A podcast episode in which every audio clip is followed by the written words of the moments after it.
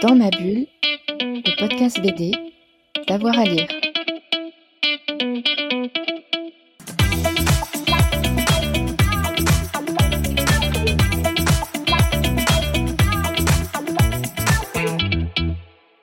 Euh, moi, il y a quatre bouquins qui me viennent quand on parle de bande dessinée marquante, en tout cas, soit dans mon parcours de personne, soit dans mon parcours d'artiste. Euh, côté manga, il y, y, a un collectif d'auteurs, d'autrices même, euh, qui m'a toujours fasciné, qui s'appelle Clamp, euh, que j'ai découvert quand j'étais ado, à travers une série qui s'appelait X. Et après, elles ont fait RG Veda, Magic Knight Rares, etc. Ils ont même fait Card Captor Sakura. Euh, mais que je trouvais fascinant cette idée. Moi, quand j'étais ado, euh, les auteurs de bande dessinée, c'était tous des hommes en fait, quasiment. Il y avait très peu de femmes encore euh, mises en avant dans la bande dessinée. Il y en avait quelques-unes, mais qui n'étaient pas forcément mises en avant beaucoup. C'est un, un, monde qui est resté très masculin pendant longtemps, et j'étais fasciné de voir. Clamp, c'est un collectif de quatre illustratrices et scénaristes qui créent des histoires extrêmement complexes et j'étais fasciné de, euh, de, ce, de ce principe. Euh, et euh, notamment bah, les Magical Girls qu'elles ont créées, qui étaient des filles, des héroïnes extrêmement ordinaires au quotidien, qui d'un coup devenaient des, des super héroïnes puissantes, qui s'emparaient de leur magie et de leur euh, pouvoir. Et je trouvais ça assez fascinant. Ce qui rejoint une autre héroïne qui m'a beaucoup accompagné en grandissant, qui est Mafalda, qui n'est pas indifférente à Mortel Adèle dans sa capacité à questionner le monde. Mais c'est pareil, je trouvais génial en tant qu'enfant d'avoir comme, comme modèle des personnages qui remettent en question la norme et qui disent on peut être euh, différent, on peut être euh, en questionnement de ce qu'on nous propose.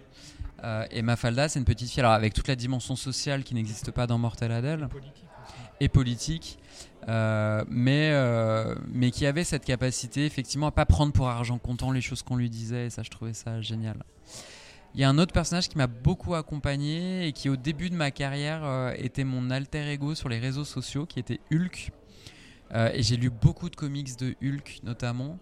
Je trouvais que c'était une représentation extrêmement juste de ce que je me faisais comme image du métier d'auteur. C'est-à-dire un personnage qui était euh, euh, pas forcément fort, presque un peu faible dans son quotidien, et qui d'un coup, sous l'énergie de, de, la colère, arrivait à déformer les choses autour de lui, à casser les murs, à enfoncer les portes. Il est un peu victime aussi, David Banner. Oui, mais du coup, il, était complètement euh, soumis à cette espèce de pulsion euh, dévastatrice qui était en lui et qui prenait sa forme sous Hulk. Et je trouvais que dans mon métier d'auteur, il y avait beaucoup de ça. C'est-à-dire que j'étais beaucoup conditionné par la colère que j'avais exprimée au début de, mes, de ma bibliographie. Où d'un coup, euh, j'étais ce garçon sage euh, que les journalistes rencontraient en disant Ah, mais vous êtes tout euh, sympathique et, et c'est bizarre que vous écriviez des horreurs comme ça à côté. Et c'était vachement marrant parce qu'il y avait cette, espèce de transformation qui s'opérait à travers les mots et à travers la littérature. Euh, et je trouvais que le personnage de Hulk, voilà, c'est pour ça que je pense que j'ai tout lu en fait sur ce qui a été fait sur Hulk parce qu'il y avait cette espèce de fascination de ce personnage qui euh, qui laissait ses émotions à ce point le transformer, le déformer euh, et avoir un impact sur le monde autour de lui. Je, je, vous inviterai pour une prochaine émission, on parlera que de Hulk. Ah bah alors avec plaisir parce que là pour le coup c'est c'est le personnage qui m'a qui m'a suivi pendant de très longues années. Et dans les autres livres, alors là par contre ça va peut-être vous faire sourire parce que c'est pas ce qu'il y a de plus euh, J'aurais pu trouver des références un peu plus chic et un peu plus élitistes. Mais je suis très fan des mascottes japonaises et notamment d'une mascotte. Alors celle-là, elle n'est pas japonaise, mais elle est très populaire au Japon qui s'appelle Miffy, qui est un petit lapin qui a été créé par euh, un très grand artiste qui s'appelle Dick Bruna, qui nous a quittés il y a quelques années. Euh, qui est un personnage qui est très simple, c'est quelques traits, quelques couleurs. Et je suis très fan des mascottes japonaises, un peu à la. Alors, dans le même genre que Miffy de Dick Bruna, je le répète, qui n'est pas japonaise, mais les Rilakuma, les Hello Kitty, les choses comme ça. Alors ça peut surprendre, mais parce que je suis, en tant qu'illustrateur cette fois, assez fasciné par la capacité qu'on a de créer une émotion en très peu de traits. Il euh, y a des illustrateurs qui peuvent passer des jours et des jours et des jours sur une illustration. Je trouve ça magnifique. Je l'apprécie euh, à titre personnel et, et j'apprécie travailler avec ces illustrateurs-là. Mais en tant que créateur, moi, ce qui m'intéresse, c'est l'immédiateté de l'émotion et c'est la capacité qu'on a de créer en quelques traits très simples euh, une expression de visage, une émotion, euh, et qui peut parler au tout petit, ce qui est très difficile parce qu'on a toujours l'impression que c'est très facile de s'adresser aux tout petits.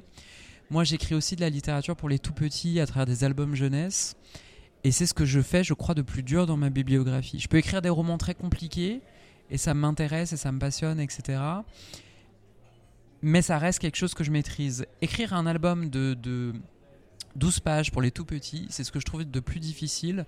Il faut que chaque mot soit extrêmement juste, extrêmement placé au bon endroit, extrêmement évocateur pour tout ce qui est du domaine de la sensation et de ce que l'enfant va y projeter, va y retrouver.